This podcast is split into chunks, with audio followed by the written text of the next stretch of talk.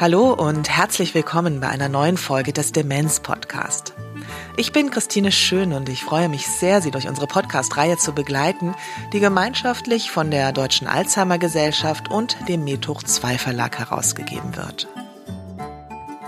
In dieser Folge geht es um das Alleineleben mit Demenz. Bevor wir mit der Sendung beginnen, hier eine kleine Werbung. Es war einmal. Ob jung oder alt, wir alle wissen, dass mit diesen drei Worten viele Märchen beginnen. Märchen können uns in unsere Kindheit zurückversetzen. Sie sind aber auch voller Lebensweisheiten, unterhaltsam und spannend. Deswegen hat sich Filmemacherin und Demenzaktivistin Sophie Rosentreter entschlossen, mit ihrer Produktionsfirma Ilses Weite Welt Filme zum Thema Märchen zu produzieren. Ilses Weite Welt hat sich auf Filme für Menschen mit Demenz spezialisiert. Für die beiden Filme zum Thema Märchen haben sich Prominente wie Christine Westermann, Jochen Schropp und Bettina Tietjen bereit erklärt, bekannte Märchen vorzulesen. Menschen mit Demenz und ihre Angehörigen können diese Filme zusammen anschauen, in Erinnerung schwelgen und sich austauschen. Insgesamt gibt es zwei DVDs zum Thema, jeweils mit neun bekannten Märchen wie Rapunzel oder Rumpelstilzchen. Die Märchen-DVDs schenken schöne Momente. Großeltern, Kinder und Enkelkinder können sie auch gemeinsam anschauen. Erhältlich unter www.methoch2-verlag.de und in der Buchhandlung Ihres Vertrauens.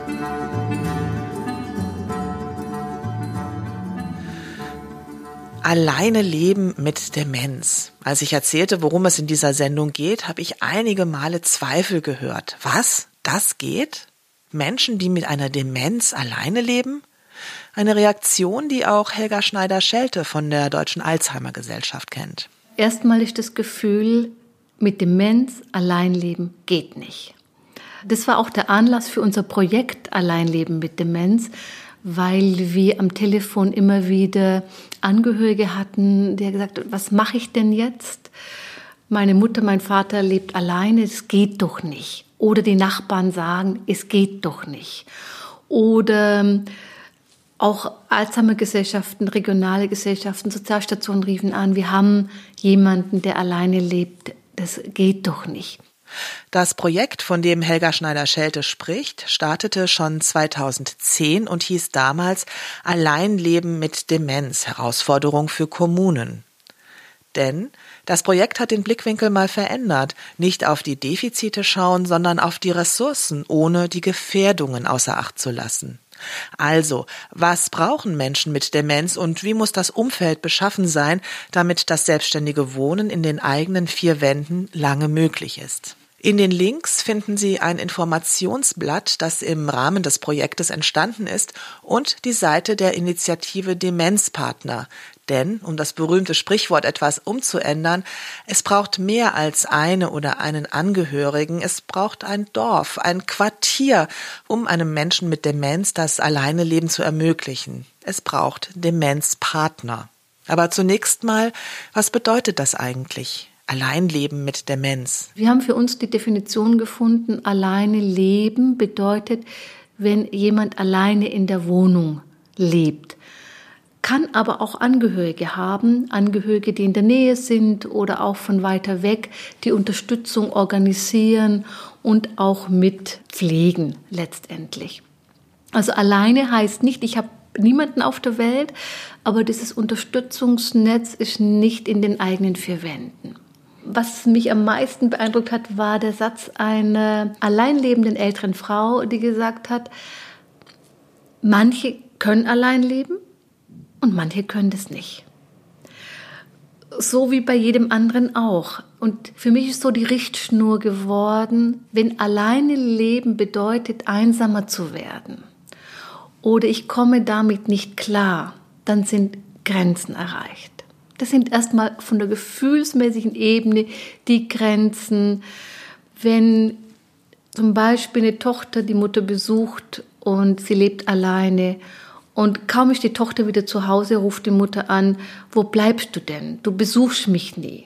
Dann wäre zu überlegen, da ist jemand, die sich schwer tut mit dem Alleine leben und die vielleicht aufblühen würde in Gemeinschaft. Und vielleicht würde es ihr gut tun, mehr mit anderen Menschen zusammen zu sein. Dann ist es nicht nur, es ist eine Grenze erreicht, sondern was tut dem Menschen letztendlich gut. Und das ist nochmal eine andere Herangehensweise, als wenn ich sage, jetzt ist eine Grenze erreicht. Aber auch dieses gibt es, dass eine Grenze erreicht ist. Manchmal ist die Grenze nur zu früh gezogen, weil jemand die Wohnung nicht mehr in Ordnung halten kann oder sich vielleicht nicht mehr entsprechend anzieht oder ähm, auch mit dem Essen es schwierig wird. Das ist immer so ein Balanceakt, so ein Abwägen. Wie kann man hier ein Unterstützungssystem aufbauen, dass das Alleinleben noch länger geht, weil die meisten sagen, ich möchte selbstbestimmt zu Hause leben das ist ihnen sehr wichtig und es gibt ihnen auch Kraft.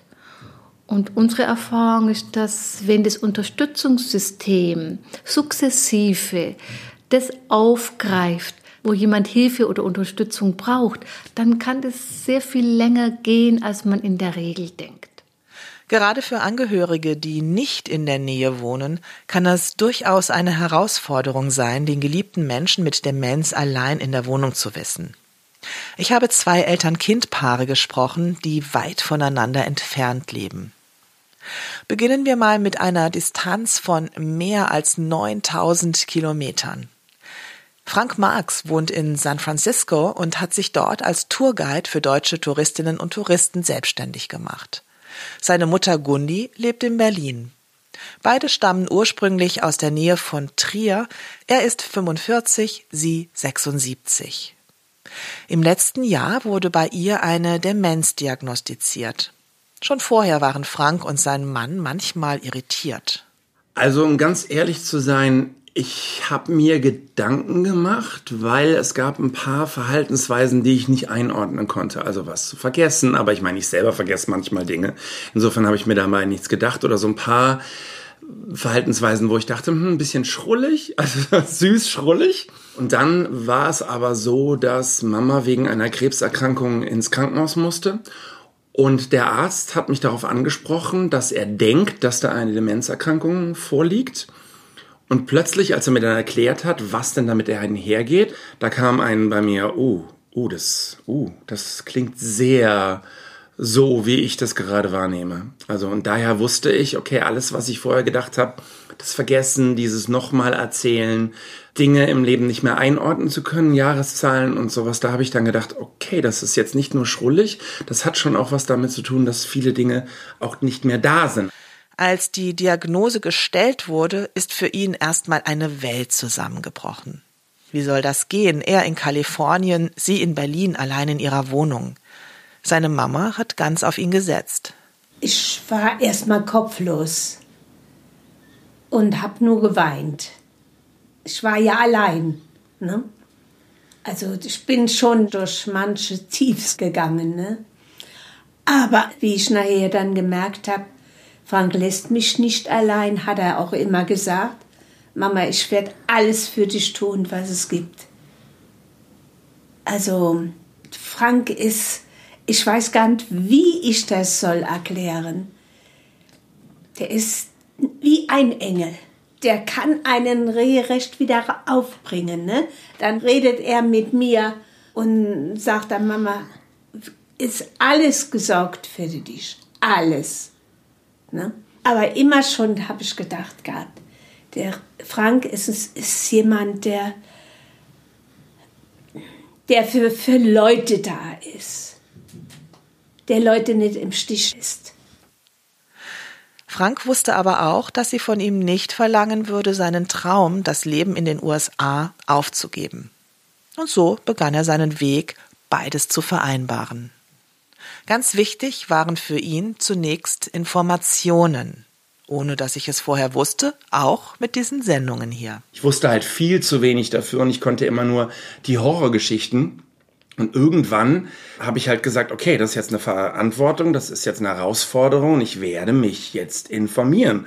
Und bin dann natürlich auch als allererstes auf den Demenz-Podcast gestoßen, was für mich auch eine unglaubliche Quelle war von Freude, weil ich zum ersten Mal gelernt habe, okay, da gibt es noch andere, die auch alles in die Welt setzen, alles, alles, also sämtliche Räder drehen, ähm, um ihren Familien zu helfen, um ihren Angehörigen zu helfen. Und ja, da gibt es Wut, da gibt es Angst, da gibt es alles. Andere Leute machen das auch mit. Und da ging es mir plötzlich viel besser. Und ich habe gemerkt, okay, jetzt kann ich das wirklich angehen und kann versuchen, meiner Mutter zu helfen. Und nicht sagen, das hast du schon zehnmal erzählt, sondern einfach mit ihr auf diese Reise zu gehen. Weil wenn du dagegen ankämpfst, dann hast du schon verloren. Frank hat sich entschieden, in Kalifornien zu bleiben. Zwei bis dreimal im Jahr kommt er nach Berlin und zusätzlich hat er für seine Mama ein tragfähiges Netzwerk vor Ort organisiert. Dieses habe ich auch in Teilen bei unserem Interview kennengelernt. Bei Gundi war in den drei Stunden, in denen ich bei ihr sein durfte, mehr los als bei mir am ganzen Tag. Inge kommt oft vorbei. Sie ist in der Pflege tätig und dementsprechend Fachfrau und Ansprechpartnerin für Frank, auch in Momenten, in denen er das Gefühl hat, dass es seiner Mama nicht so gut geht. Sie gehört aber vor allem mittlerweile spürbar zur Familie. Dann kam eine Dame vom ambulanten Pflegedienst. Die Medikamente werden gestellt. Und Gundi geht mehrmals in der Woche in den Hoffmannsgarten, eine für mich ganz besondere Tagespflege in Berlin. Das alles sind Punkte, die auch Helga Schneider-Schelte von der Deutschen Alzheimer Gesellschaft für wichtig hält. Unterstützung ist zum Beispiel, wenn regelmäßig jemand kommt. Das ist so eine ganz einfache Unterstützung. Zum Beispiel vom ambulanten Dienst kommt jemand und guckt einfach, ob die Tabletten eingenommen sind. Das heißt, es gibt eine Struktur, es ist jemand da, es kann also nichts Schlimmeres passieren, dass jemand längere Zeit zum Beispiel irgendwo liegt und, und keine Hilfe kommt. Es gibt so ein Stück Geborgenheit, so ein Stück Schutz. Also, dass jemand mal täglich reinschaut. Das nächste wäre zu überlegen, ob jemand Hilfe bei der Körperpflege braucht oder im Haushalt. Das ist noch niedrigschwelliger. Jemand, der kommt und einmal in der Woche nach dem Haushalt guckt und hier unterstützt und zwar so unterstützt, dass es vielleicht auch zusammengeht oder dass man guckt, was ist dieser Person besonders wichtig. Also dass man nicht einfach macht und übernimmt, sondern das gut abspricht. Eine andere Möglichkeit wäre mit dem Essen. Und das hängt auch wieder von der Person ab. Macht man jetzt auch Essen auf Rädern, dass regelmäßig mittags nochmal jemand kommt und Essen bringt? Oder gibt es einen Mittagstisch oder kann man das regeln, dass jemand also auch zum Essen kommt oder in, in, kleineren Dorfgemeinschaften gibt es sogar jemand, der dann, also es gibt überall dann die Mittagstische, so dass man in Gemeinschaft ist. Also das sind schon Hilfsmöglichkeiten oder jemand, zum Beispiel Ergotherapeutinnen, die dabei unterstützen, was ist der Person besonders wichtig, zum Beispiel wenn sie immer ihren Schlüssel verlegt wirklich zu trainieren, dass der, sobald sie zur Tür reinkommt, der Schlüssel an einen bestimmten Platz kommt. Das ermöglicht sehr, das Defizit auszugleichen, zu trainieren und da sicherer auch zu werden. Also das habe ich auch gelernt, wenn man nach Hilfe fragt, dann bekommt man auch Hilfe. Das ist die größte Lektion, die ich vielleicht bekommen habe. In einer für mich sehr beeindruckenden Geschwindigkeit hat Frank dieses tragfähige Netzwerk für seine Mama aufgebaut, Hilfe gesucht und gefunden. Um selbst über die riesige Distanz ganz nah bei ihr sein zu können, nutzt er technische Möglichkeiten. Auf einem Schrank in Gundis Wohnung steht eine Kamera und auf dem Sideboard gegenüber vom Bett ein Tablet. Zu Hause in San Francisco hat Frank einen genauen Zeitplan, wann er anrufen kann. Es sind immerhin neun Stunden Zeitunterschied. Und dann erscheint sein Bild auf dem Tablet und Gundi weiß genau, wie sie den Anruf annimmt. Sie muss da nur annehmen drücken und dann komme ich.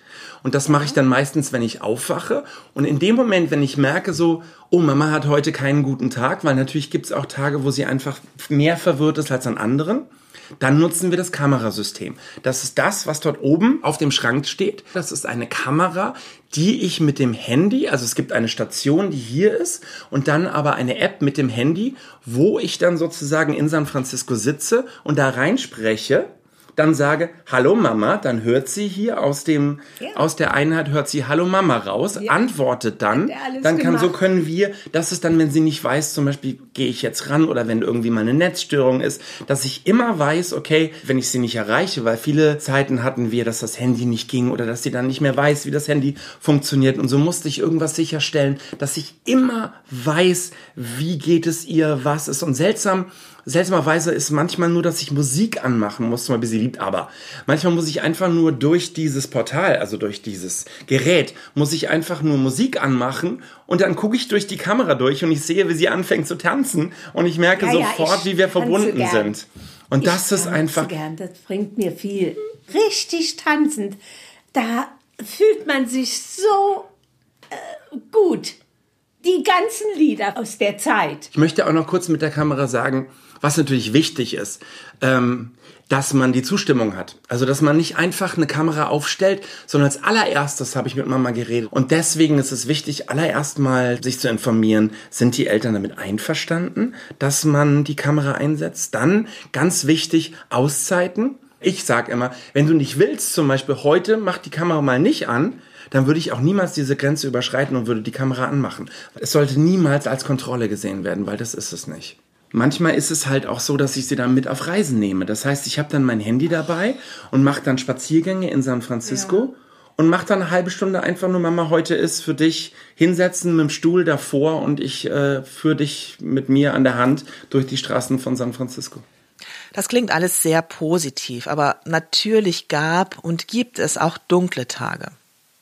Wichtig für ihn, sich Hilfe holen. Zum Beispiel bei Pflege und Leben, der kostenlosen Online-Beratung für pflegende Angehörige, die wir Ihnen im Demenz-Podcast schon vorgestellt haben. Den Link zur Folge setzen wir Ihnen unter diese Sendung auf www.demenz-podcast.de. Ein Beispiel, wie ihm seine Therapeutin helfen konnte auf der einen Seite bist du Betreuer, auf der anderen Seite bist du Sohn. Und womit ich nicht klargekommen bin, ist diese Mischung aus, ich bin Sohn, ich möchte auch wie ein Sohn behandelt werden und ich will meine Mama haben, so in der Richtung. Auf der anderen Seite muss ich aber auch den Betreuerhut aufziehen und das haben wir dann gemacht, indem ich immer, wenn ich als Betreuer geredet habe, ein anderes T-Shirt für mich angezogen habe, damit ich weiß, okay, jetzt bin ich in der Betreuerfunktion. Und dann habe ich das T-Shirt wieder ausgezogen, habe dann mein Sohn-T-Shirt angezogen und war dann der bekloppte Frank sozusagen. Wir haben rumgealbert oder sonst was. Und das waren aber alles, Gott, also wenn ich jetzt zu meinem Frank von vor einem Jahr gehen würde, ihn an der Hand nehmen würde und würde sagen, das wird alles gut, das ist, ich meine, man kann nichts, das wird nicht weggehen. Also insofern, ich meine mit, es wird alles gut, du wirst diesen Weg gehen und du wirst ja mit Liebe gehen, dann hätte ich wahrscheinlich als Frank vor einem Jahr gesagt, hier bist du bekloppt, ich habe hier nur Wut und, und Ärger in mir und will, will sowas überhaupt nicht hören. Aber das geht. Du kannst als Angehöriger, kannst du diesen Weg gehen. Aber du musst deine eigenen Grenzen kennen Du darfst nicht über deine Grenzen hinausgehen.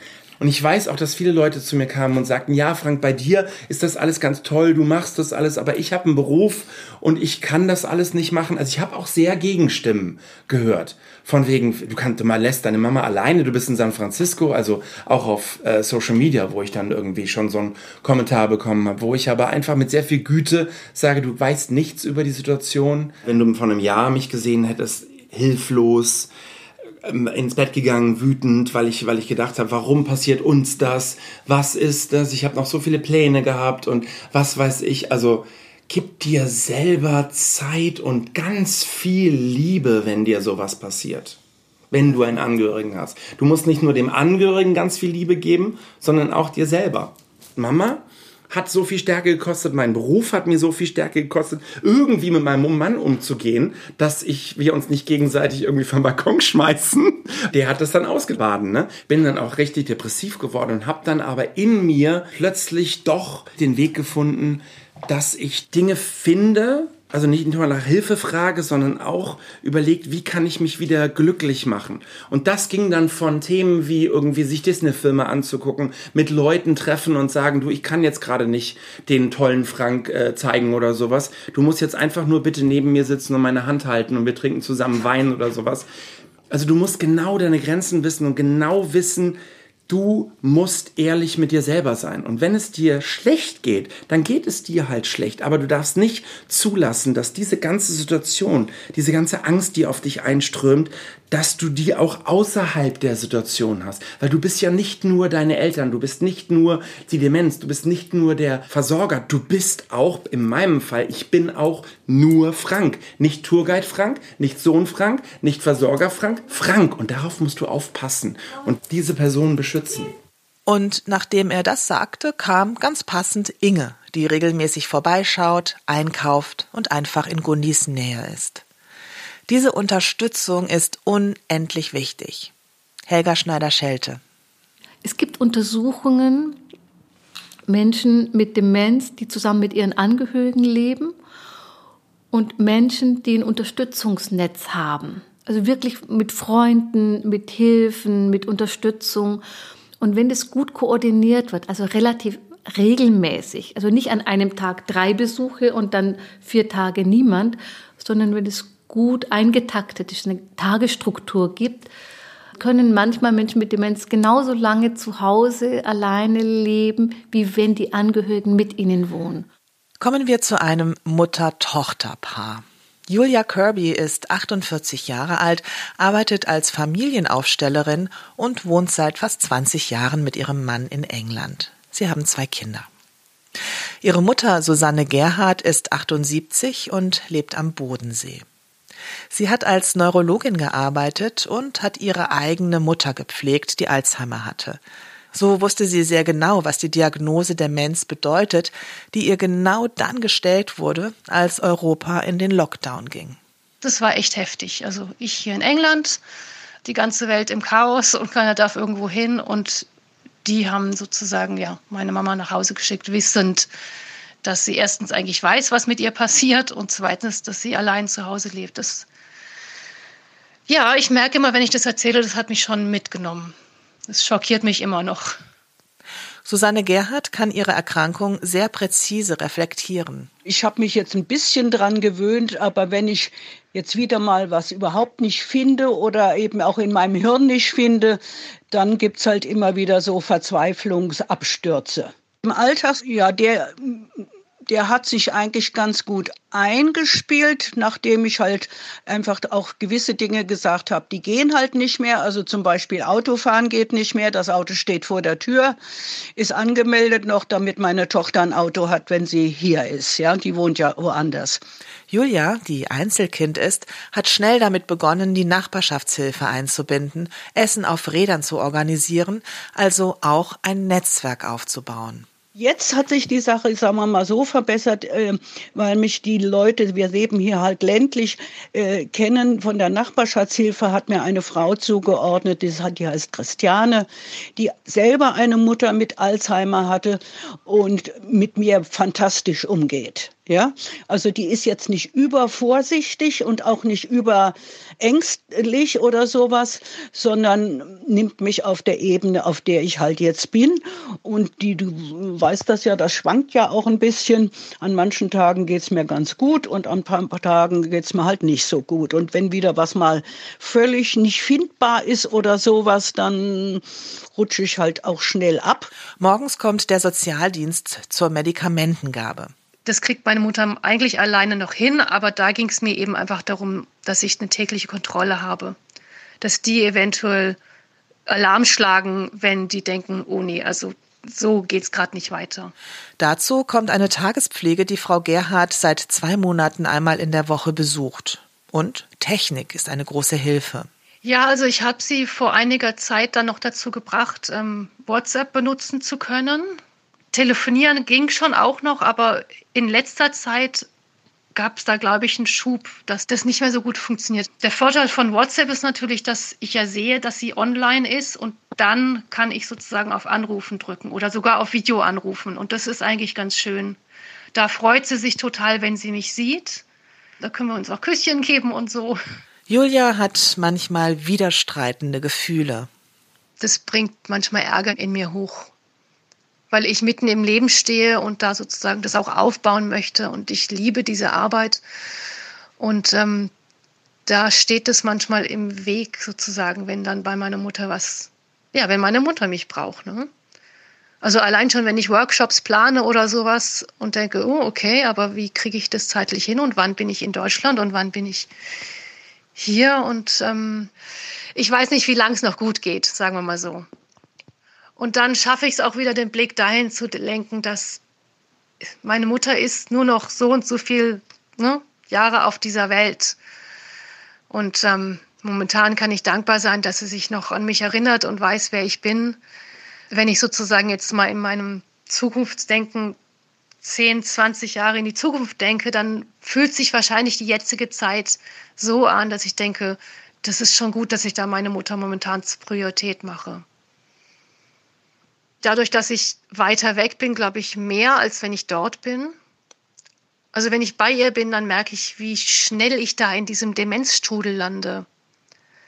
Dass ich sozusagen auch da mich mit keinen Leuten treffe oder sowas, weil sie halt ständig denkt, wo bin ich denn und so. Also, dass ich da ganz schnell auch, dass meine Welt dann auch ganz schnell kleiner wird. Und es geht besser, weil ich eben hier bin in England. Und ähm, ja, dann sage ich halt einfach, ich bin in England und dann brauche ich ihr auch nicht sagen, was ich gerade mache. Ja, also ob ich da gerade was tue, was, was für mich gut ist oder mich halt um ihren Papierkram kümmere. Es gibt Tage, wo ich zweimal mit ihr telefoniere, aber es gibt auch Tage, wo ich weiß, dass die Helferin da war oder mit der Tagesstätte, da rufe ich sie dann schon abends an, weil mir das auch gut tut zu hören, dass sie gut drauf ist. Aber es gibt auch Tage, wo ich es vergesse, ehrlich gesagt, oder ich ja auch eigentlich arbeiten möchte oder andere Sachen zu tun habe. Und mir da ein schlechtes Gewissen zu machen, das habe ich aufgegeben. Also da erlaube ich mir auch dass das okay ist, dass ich mal einen ganzen Tag lang nicht an meine Mutter gedacht habe. Also so weit vertraue ich dem Leben, dass das, dass das schon okay ist so.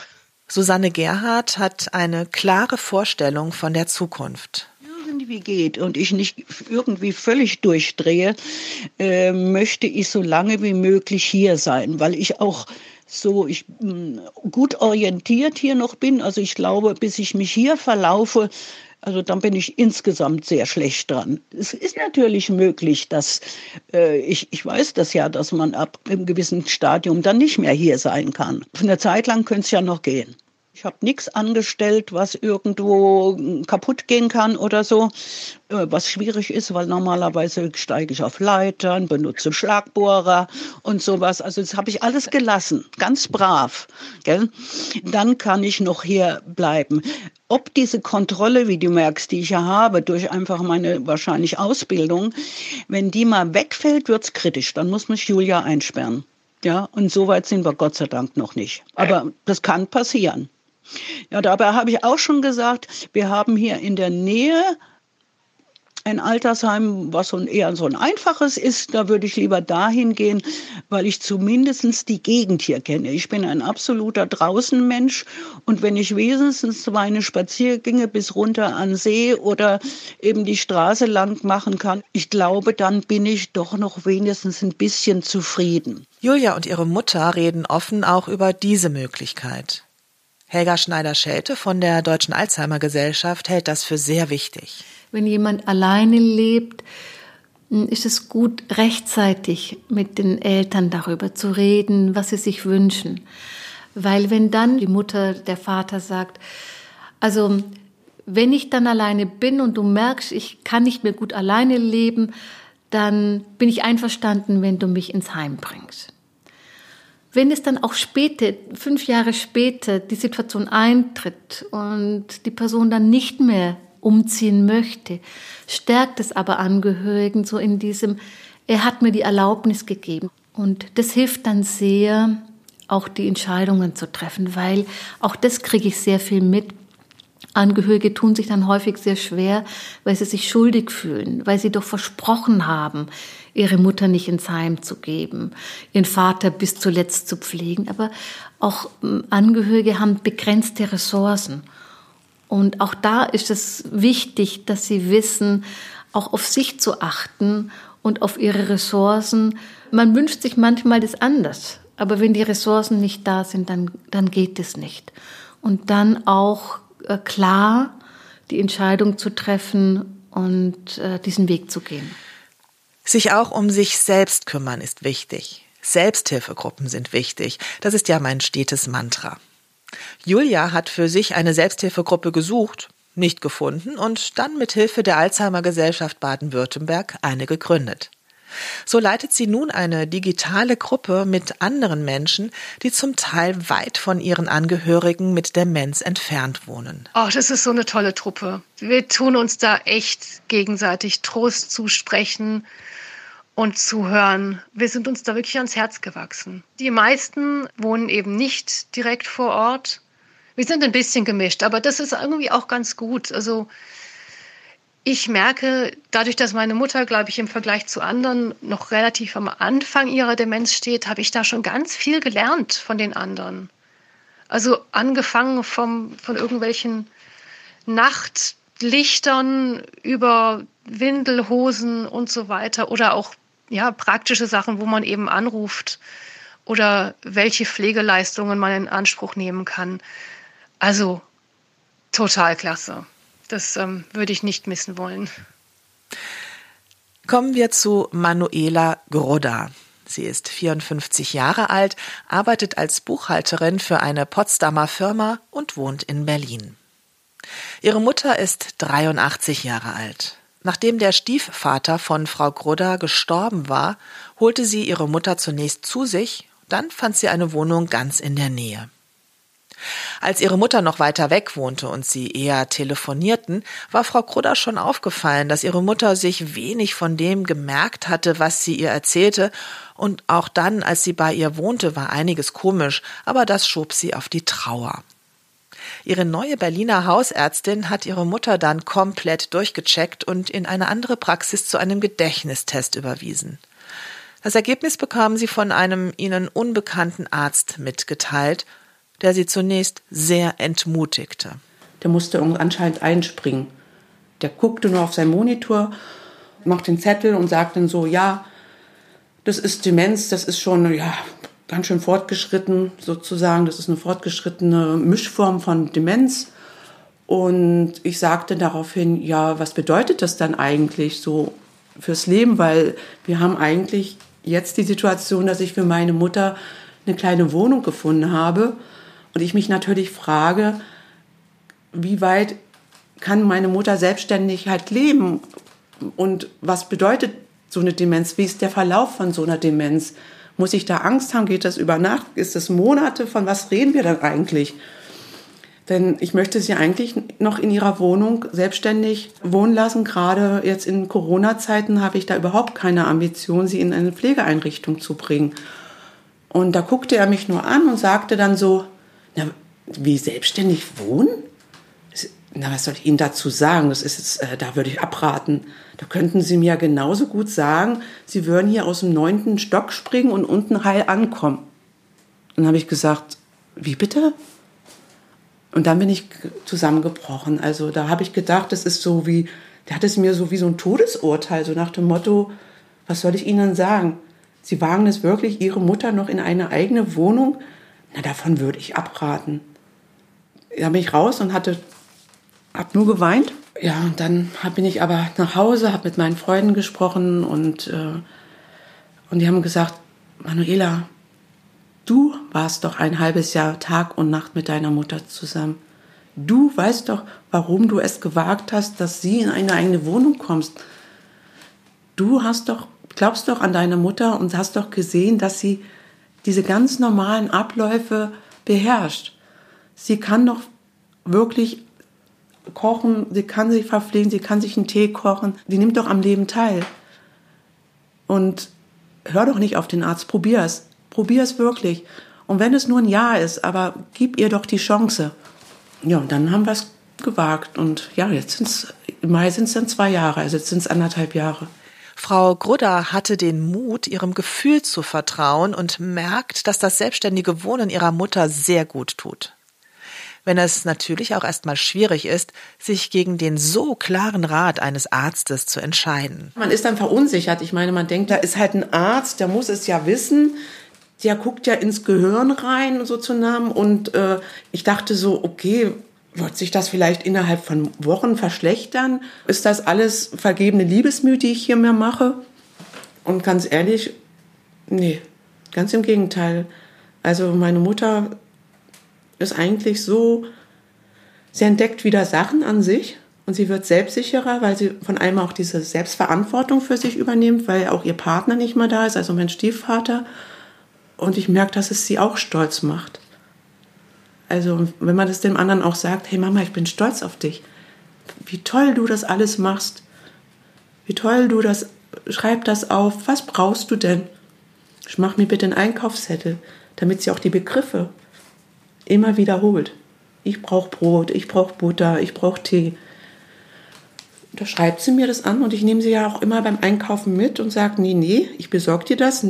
Ich, nein, also sie besorgt sich schon mal einen Tee oder so Kleinigkeiten, aber ich nehme sie immer beim Einkaufen mit, damit sie auch sich zurechtfindet und dann auch sagt, ah ja, ich brauche noch den Tee, ach guck mal, da ist die Butter.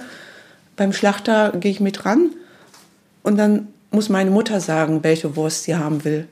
Auch wenn es länger dauert. Helga Schneider-Schelte differenziert hier genau. Ein Netzwerk, ein Unterstützungssystem ist essentiell. Es bedeutet aber nicht, dass Menschen mit Demenz alles abgenommen werden sollte. Hilfe und Unterstützung soll so sein, dass jemand mit einbezogen wird, dass seine Selbstständigkeit erhöht wird, dass jemand selbstbestimmt leben kann. Also nichts abnehmen, was jemand selber kann. Das ist so ganz wichtig. Und das bereitet auch vor. Alles, was man nicht benutzt, verkümmert. Und es geht uns ja auch so, wenn wir etwas nicht mehr üben, nicht mehr machen, nicht mehr tun, dann kommt so ein Gefühl von, ich traue mir das nicht mehr zu. Dann wird es eher schwierig. Also Selbstständigkeit fördern, wo es geht. Frau Grudder hat mittlerweile ihre Arbeitszeit auf 30 Stunden reduziert und kann im Homeoffice arbeiten. Zwei Tage ist ihre Mutter in der Tagespflege und die anderen Tage bei ihr. So haben die beiden sich mittlerweile gemeinsam sehr gut eingerichtet. Sie steht so zwischen neun und halb zehn auf und dann rufe ich sie halt an. Guten Morgen, Mutti. Wie geht's? Hast geschlafen? Wie es so ist? Dann kommt es darauf an, ob sie in der Tagesklinik ist oder nicht. Wenn sie nicht da ist, wird ein Termin ausgemacht. Mutti, am besten bei mir. Dann läuft sie auch von sich aus, ist zum Glück nur zehn Minuten von mir entfernt läuft sie hier lang, ich laufe jetzt los, ich komme zu dir, Kind, dann kommt sie hierher, dann kümmert sie sich um das Essen, ich gehe dann weiter arbeiten. Und dann kommt sie irgendwann an und sagt so, Kind, das Essen ist fertig und dann essen wir zusammen. Dann trinke ich noch meinen Tee, dann gehe ich wieder arbeiten, dann macht sie den Abwasch und dann kommt sie ins Wohnzimmer und legt sich noch eine Stunde hin. Da arbeite ich bei, dann legt sie sich hin und dann sagt sie, sie macht sich langsam wieder auf den Weg und dann geht sie nach Hause oder jetzt für heute in die Kirche. Und manchmal gehe ich nachmittags nochmal hin für eine Stunde und abends telefonieren wir nochmal vom Schlafengehen. Dann frage ich sie noch, hast du deine Tabletten genommen? Auch Frau Grudder hat gelernt, auf ihre Grenzen zu achten. Dass ich entweder am Samstag oder Sonntag wirklich mal so nur Dinge für mich tue, dass ich dann auch sage, man darf sich dabei sicher nicht verlieren. Da hat man so eine leichte Tendenz, so sein eigenes Leben zu verlieren. Und das darf man auch nicht. Und das ist manchmal sehr schwierig, der Spagat. Ich habe es mir jetzt so angewöhnt, dass ich einfach sage, ein Samstag oder ein Sonntag ist dann wirklich mein Tag, wo ich dann nur morgens anrufe und abends anrufe, wo ich aber nicht vorbeigehe. Den muss ich mir wirklich auch sagen, das steht mir auch zu. Übrigens, eines hat mich schwerst beeindruckt. Wenn Frau Grudder in Urlaub fahren will, spricht sie sich mit ihrer Freundin ab und die übernimmt dann eins zu eins die Betreuung von Frau Grudders Mutter. Menschen wollen helfen, soweit es ihnen möglich ist. Das zeigt sich in meiner Arbeit immer wieder. Für Frau Grudder ist es eine wichtige Erfahrung, dass sie ihrer Mutter das Wohnen alleine ermöglicht. Die ganze Wertigkeit in meinem Leben hat sich ein bisschen verändert also erstmal ist es sehr schön, sich um Menschen zu kümmern, weil man kriegt auch was zurück. Und zweitens meine Wertigkeit, gerade in diesen Zeiten wie jetzt, wo alles schneller, höher, besser ist, wo man denkt, du kannst die, das größte Geld haben, du kannst das meiste Geld, das größte Auto haben und die größten Fernreisen haben. Aber man zeigt es immer mehr, wenn du kein soziales Kontakte hast, kein soziales Umfeld hast, dann bist du wirklich einsam. Liebe Hörerinnen und Hörer, ich hoffe, die Berichte aus dieser Sendung konnten Sie ein wenig ermutigen, zumindest darüber nachzudenken, ob Ihr Angehöriger oder Ihre Angehörige noch eine Weile allein leben kann und was es dazu brauchen könnte. Natürlich nur, wenn es ihm oder ihr gut tut. Einige weiterführende Links setzen wir Ihnen unter die Sendung auf www.demenz-podcast.de.